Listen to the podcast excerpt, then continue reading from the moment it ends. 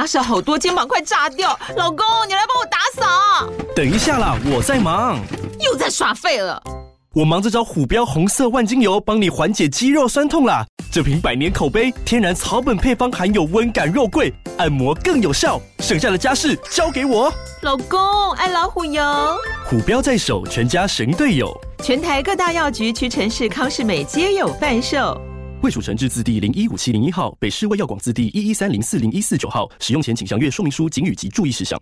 Hello，各位听众，大家好呀！欢迎回到花花姐姐的故事频道。今天呢，我们要来说一说无尾熊的故事。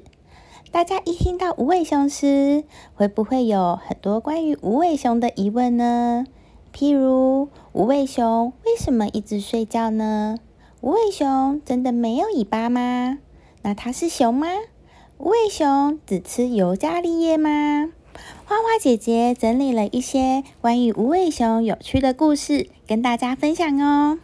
在听故事之前，记得先关注花花姐姐说故事频道。如果喜欢的话，也不要忘记给予五星好评及分享给你的好朋友，给花花姐姐更多的鼓励哟。无尾熊在中国叫做树袋熊、考拉，香港。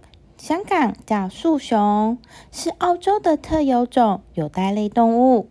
全世界呢，仅分布在澳洲的东部昆士兰州、新南威尔斯、南澳洲和维多利亚地区低海拔、不密集的桉树林中。关于无尾熊 （koala） 是源自澳洲原住民欧拉族的达拉格语。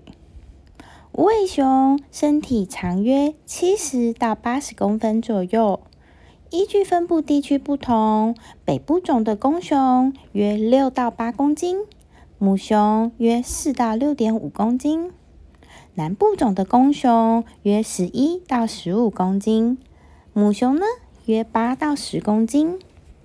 性情温驯，喜欢独居，有一身又厚又软的。浓密灰褐色短毛，胸部、腹部、四肢内侧和内耳皮毛呈现白色，有一对大耳朵，耳朵呢有绒毛，鼻子裸露，而且是平扁平的。你们觉得无尾熊是熊吗？早期来到欧洲的欧洲人看见这些澳洲特有的动物。常常呢，会用外形或是动作类似的欧洲动物来命名，有时候连学者都弄不清楚。像无尾熊的学名是灰色有袋的熊的意思，但是事实上呢，无尾熊和袋鼠一样，属于有袋动物，和熊是没有近亲关系的哟。那无尾熊有尾巴吗？无尾熊是有尾巴哟，但是属于尾椎残余，只有约三点五公分长。这是因为它的尾巴经过漫长的岁月，已经退化成一个坐垫，因而能够长时间舒适的坐在树上哟。无尾熊只吃尤加利树的叶子吗？可是只吃叶子的话，它的营养。难道会够吗？无尾熊只吃尤加利树的叶子，确实是会营养不足的。尤加利树的树叶十分的粗糙，纤维相当的坚硬，营养非常的少。因此呢，无尾熊每天都必须不停的食用，并且咀嚼上百万次，才能够摄取到足够的营养。成年的无尾熊平均每天要吃四百克的树叶，所以它们的体脂很低，需要不断的进食。那因为每天不停的咀嚼，无尾熊到了晚年会因为牙齿的磨损，导致无法进食而饿死。未消化尤加利树树叶中的毒素。无尾熊的消化道长达一百七十公分哦，占了整个消化系统的二十 percent。也因为尤加利树树叶有毒，使无尾熊没有真实上的对手。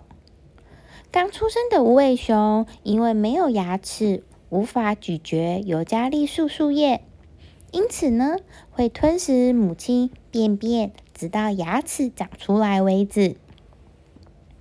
听说尤加利树有很多种，无尾熊每种树叶都会吃吗？尤加利树大约有六百多种，但是无尾熊很挑食，只吃其中十几种而已。